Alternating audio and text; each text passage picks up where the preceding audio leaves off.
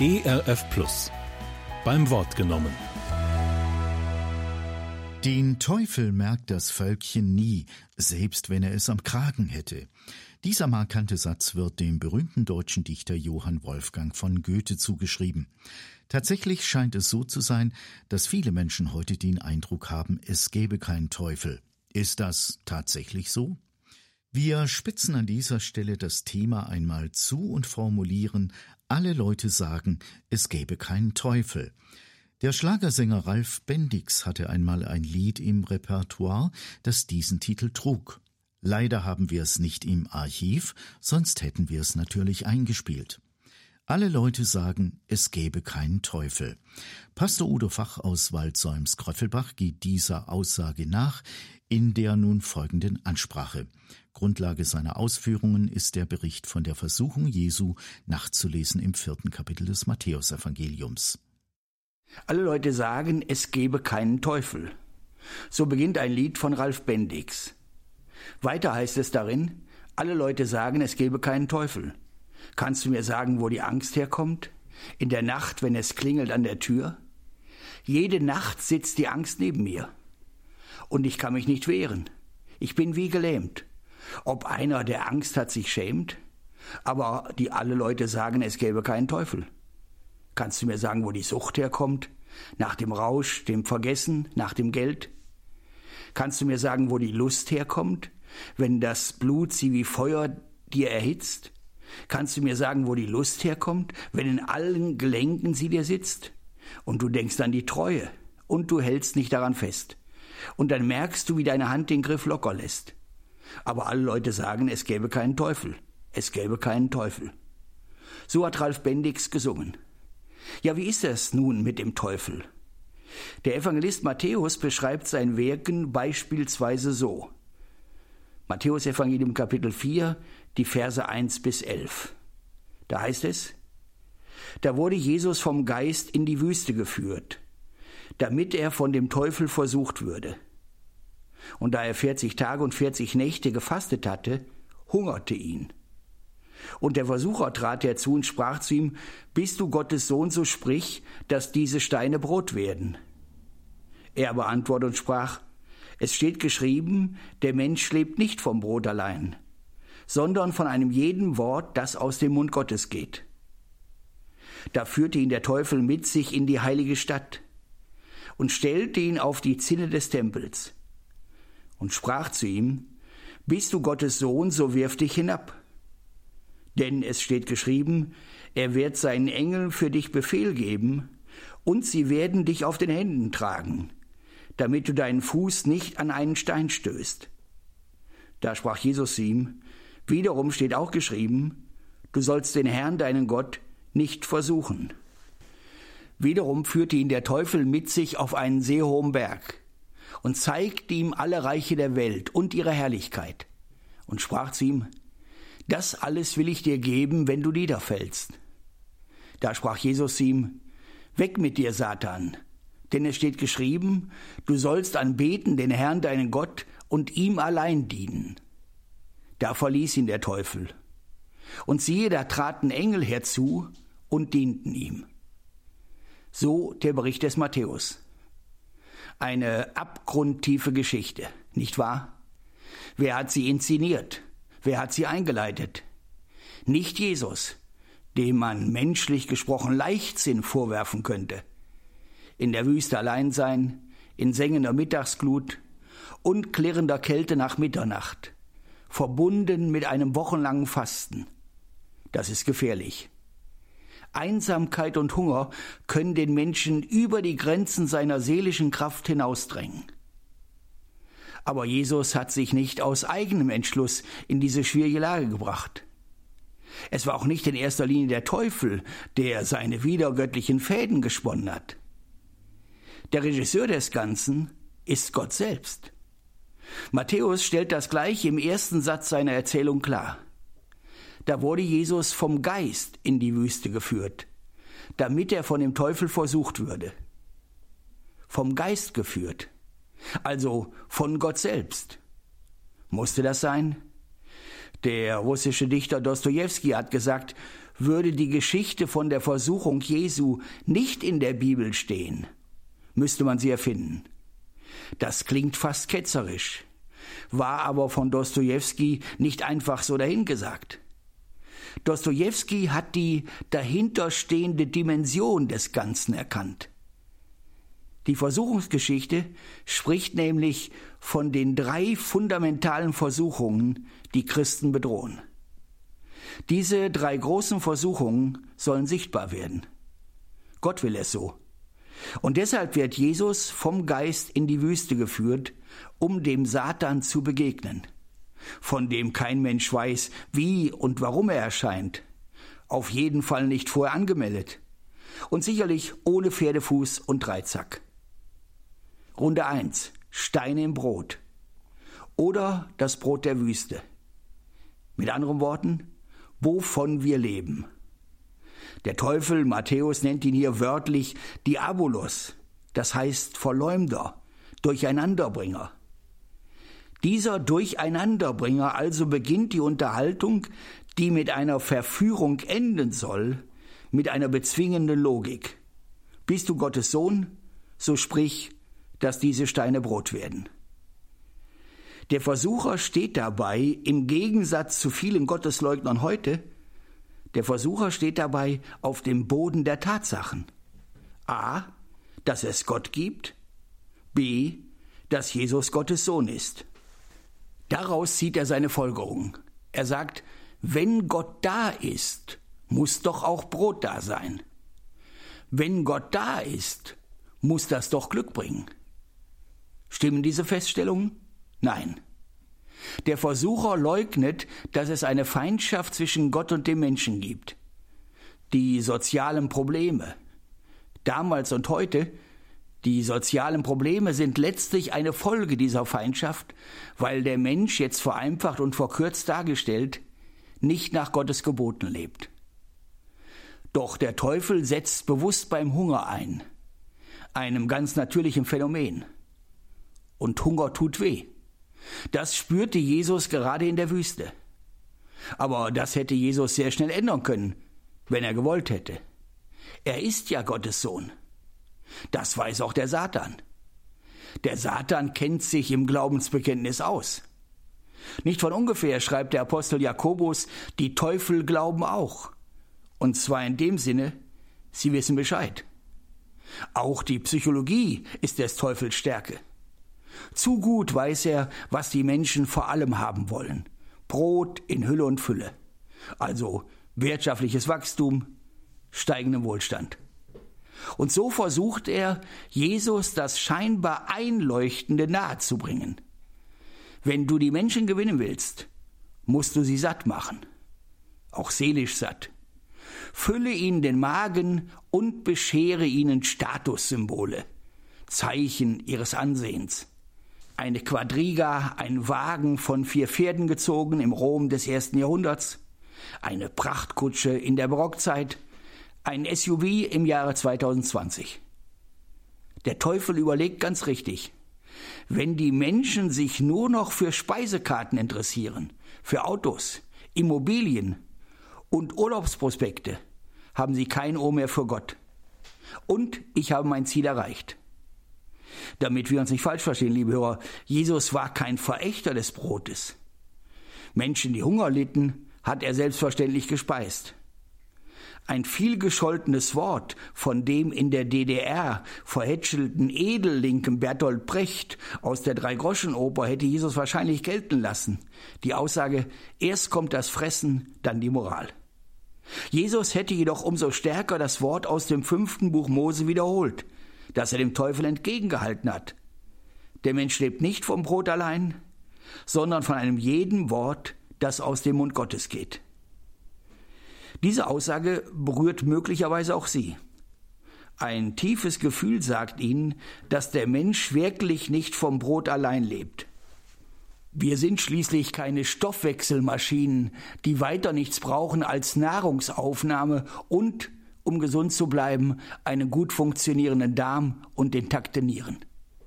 Denken Sie nur mal an Ihre Sehnsüchte, an Ihren Hunger nach Geborgenheit und Liebe, an Ihr Verlangen nach Lebensfreude und ihre Hoffnung auf eine gute Zukunft. Und sie erahnen zumindest, warum Jesus von dem Wort spricht, das durch den Mund Gottes geht. Die erste Versuchung Jesu wirft auch ein Schlaglicht auf unsere Zeit. Diakonie im Land und soziale Hilfe über die Landesgrenzen hinaus müssen sein, wenn ein Land das leisten kann. Das verlangt die Nächstenliebe, die vor der Not in unserer Zeit nicht die Augen verschließen darf. Aber die Versuchung ist gerade in diesen Tagen da, wenn Christen denken, mit dem biblischen Wort locken wir keinen Hund mehr hinter dem Ofen hervor, um es mal so salopp zu formulieren. Beschränken wir uns also auf soziale Aufgaben. Die Mehrheit der Gesellschaft wird Beifall klatschen. Das ist ganz sicher. Denken Sie nur an die regelmäßig stattfindende Selbstbeweihräucherung vieler Bundesbürger, wenn mal wieder in der Weihnachtszeit bei großen Benefizgalas Millionen gespendet werden. Das sind aber umgerechnet immer nur ein paar Euro pro Bundesbürger. Aber noch nicht mal jeder hat von seinem Überfluss eine Gabe abgezweigt. Und die großen Firmen haben meistens aus Werbungsgründen den Millionentopf mitgefüllt. Doch das kommt heute an.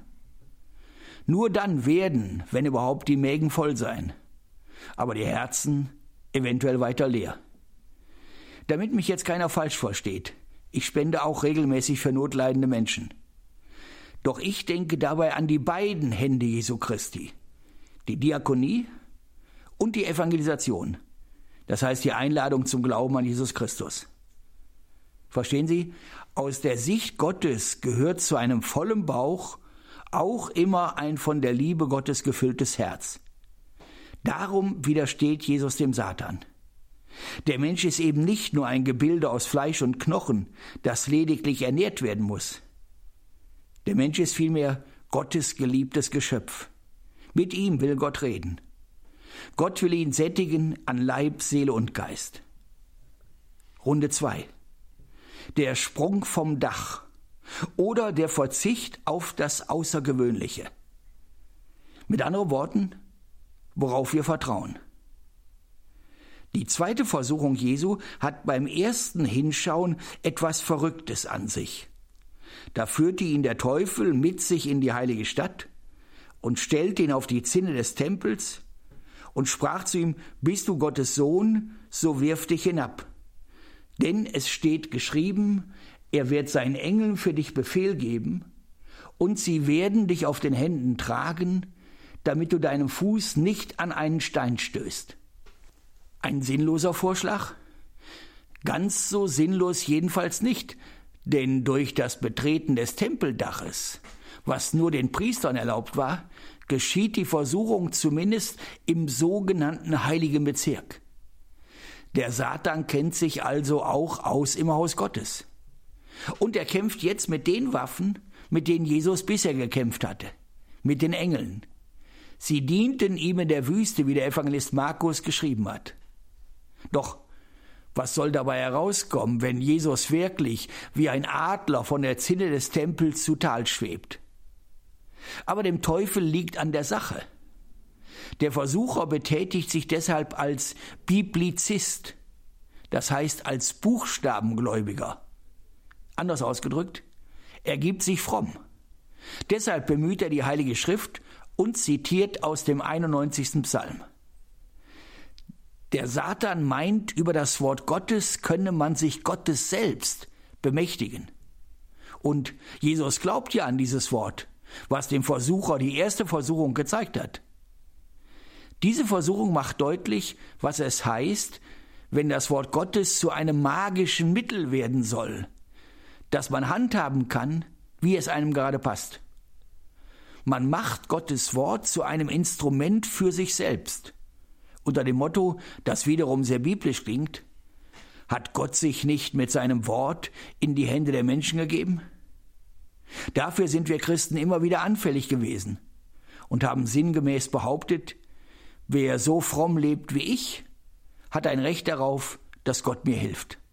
Anders ausgedrückt, wer richtig glaubt, erwerbt sich ein Anrecht auf Gott. Gegen den Satan kann man viel sagen, aber eines muss man ihm lassen – er ist ein ausgezeichneter Theologe. Er weiß Glaubensfragen zu stellen, mit denen wir nicht so schnell fertig werden. Wo aber steckt sein Trick? Er kennt unsere Freude an der Sensation, wenn irgendeine große fromme Schau abgezogen wird. Scharlatane und Gurus und selbsternannte Messiasse haben immer einen großen Zulauf. Und der Satan versucht, Jesus in die Schar dieser religiösen Zauberkünstler einzureihen. Wäre Jesus wirklich von der Zinde des Tempels herabgeflogen, hätten ihm seine Zeitgenossen wahrscheinlich gar nicht mehr zugehört, als er seine Bergpredigt gehalten hat. Die Leute hätten ihn aufgefordert, erzähl uns lieber, wie hast du das gemacht und wie hast du dich gefühlt im freien Flug, 40 Meter über den Dächern Jerusalems. Jesus macht der zweiten Versuchung kurz und bündig ein Ende. Gegen das Bibelwort, das der Teufel hinterlistig zitiert, stellt er ein anderes Bibelwort, das genau zur Szene passt. Du sollst den Herrn, deinen Gott, nicht versuchen. Bibelwort gegen Bibelwort. Das gibt es. Gottes Wille ist nicht automatisch sofort an jedem beliebigen Bibelwort abzulesen, so ähnlich wie die Abfahrtzeiten eines Zuges am Fahrplan. Man muss schon tiefer schauen. Auch die zweite Versuchung ist uns näher, als uns lieb sein kann. Jemand kann von der Kraft seines Glaubens so sprechen, dass er anderen imponiert, anstatt von seinem kleinen Glauben an den großen Gott zu reden. Und man kann umgekehrt gerade mit einem Bibelwort seinen Ungehorsam Gott gegenüber begründen. Manche Christen haben für jede Tat und Untat ein Bibelwort parat. Die Lust, eine Show abzuziehen, steckt uns allen im Blut. Sei es die große Glaubenstat oder die triefende falsche Bescheidenheit. Doch das, auch in der christlichen Gemeinde, herausgestellte Sensationelle lockt zwar an, und blendet, lässt unser Leben aber letztlich verflachen. Es berührt den Einzelnen meistens nur an der Oberfläche seines Lebens. Im Grunde genommen wissen wir das auch. Wie manches, was wir tun und sehen, hinterlässt das Sensationelle nur einem faden Geschmack danach. Was ist das einmalige Erlebnis eines Wunders, wenn es wirklich eins ist, gegen das großartige Geschenk Gottes, ihm jeden Tag neu vertrauen zu können? Der damit verbundene innere Frieden bleibt dauerhaft bestehen in den Höhen und Tiefen des Lebens. Runde 3. Der Kniefall vor der Macht oder die Macht des Dienens. Mit anderen Worten, wen wir anbeten. In der dritten Versuchung zeigt sich die ganze Unverschämtheit des göttlichen Widersachers. Er bietet Jesus die Weltherrschaft an. Das muss man sich mal vorstellen. Er will verschenken, was ihm gar nicht gehört. Das alles will ich dir geben, sagt er. Obwohl es deutlich genug heißt, der Himmel ist des Herrn und die Erde und das Meer und alles, was darin ist. Trotzdem, so ist es schon bei Shakespeare zu lesen, ist es auch Wahnsinn, hat es doch Methode. Jesus mit seiner überragenden Intelligenz, mit seiner Liebe zur Gerechtigkeit, mit seiner Menschenkenntnis und seiner Überzeugungskraft hätte zweifelsohne einen großartigen, einzigartigen Herrscher abgegeben. Endlich hätte ein wirklich königlicher Mensch einmal einen irdischen Thron zurecht bestiegen. An Kindsköpfen auf dem Thron, an Flaschen und Verbrechern an der Macht hat es ja bis zum heutigen Tag wirklich nicht gefehlt. Das wusste auch Jesus, denn er kannte die Geschichte seines jüdischen Volkes. Und genau darauf spekuliert der Satan. Wenn du Jesus, die Menschen wirklich liebst, kannst du dich ihnen gar nicht entziehen. Musst du dich in die Arena der großen Politik begeben. Du darfst dein Licht nicht unter den Scheffel stellen. Es ist die Weltgeschichte, die dich ruft. Der Satan will Jesus eine goldene Krone aufs Haupt setzen. Die Dornenkrone soll ungeflochten bleiben. Der Weg des gehorsamen Dienens soll ausgeklammert werden. Findet aber die Hinrichtung Jesu auf Golgatha nicht statt, hat der Satan sein Ziel erreicht. Das Leiden des einen für das seelische und körperliche Leid aller Menschen fiele aus. Hätte das alles nicht passieren können? Doch, für einen Augenblick stand alles auf des Messers Schneide. Denn das Gespräch zwischen Jesus und dem Teufel war kein religiöses Oberammergauer Theaterstück, war kein Spiel, sondern eine echte Versuchung. Was ihn bewahren konnte, war nur sein uneingeschränktes Vertrauen zu Gott, seinem Vater im Himmel. Jesus war in dieser Situation ebenso wenig wie wir eine Marionette Gottes. Darauf weist der Hebräerbrief unmissverständlich klar hin, wenn er von Jesus sagt, so hat er, obwohl er der Sohn war, doch an dem, was er litt, Gehorsam gelernt. Natürlich sind unsere Versuchungen längst nicht so dramatisch. Schon gar nicht wird uns die Weltherrschaft angeboten. Wobei Macht an sich nichts Böses ist. Sie ist für eine gesellschaftliche Ordnung wichtig. Und der Mensch kann besonnen und verantwortlich mit ihr umgehen. Es gibt in der Menschheitsgeschichte einige sehr gute Beispiele dafür. Auch in der Demokratie tritt das manchmal zutage. Es ist so zum Beispiel in diesen Tagen ein sehr großer Unterschied, ob ich in der Türkei lebe oder in Deutschland. Wobei die Rechte der Bürger in der Türkei offiziell sogar ähnlich wie in Deutschland sind, aber nur nicht eingehalten werden. Aber die andere Seite gibt es leider eben auch zur Genüge. Die Lust an der Herrschaft über andere. Das rücksichtslose Ausspielen der eigenen Möglichkeiten. Ja sogar die Freude darüber, dass man einem anderen den Fuß in den Nacken setzen kann. Das ist auch eine Versuchung der Gemeinde Jesu Christi. Das zeigen Beispiele aus der Kirchengeschichte in Hülle und Fülle. Denken wir nur an die Kreuzzüge mit den Judenverfolgungen, als noch keiner an Hitler dachte. Oder an den spanischen Überfall auf die indigenen Ureinwohner Südamerikas. Oder die Ausrottung der Protestanten in Böhmen und Mähren gemeinsam durch Thron und Altar. Und umgekehrt die Angriffe der Protestanten gegen die Katholiken. Oder die Verfolgung der Wiedertäufer oder die Unterwerfung der Bauernbewegung durch Luther und seine Anhänger und so weiter und so weiter. Und das alles immer im Namen Jesu. Auch wir Christen heute machen uns bewusst oder unbewusst Gedanken darüber, wie man Machtpositionen aufbauen oder übernehmen kann. Und sei es, dass dieser Prozess unter den Stichworten abläuft, immer mehr gesellschaftsfähig zu werden. Dagegen hat Jesus sehr wahrscheinlich seine Gemeinde nur mit dem Wort Gottes kämpfend und leidend gesehen. Sie sollte und soll ausschließlich von seiner Hilfe leben und nicht von ihrer institutionellen oder materiellen Macht. Nur von Gott aus sollen wir Christen leben, so wie Jesus in der Versuchung.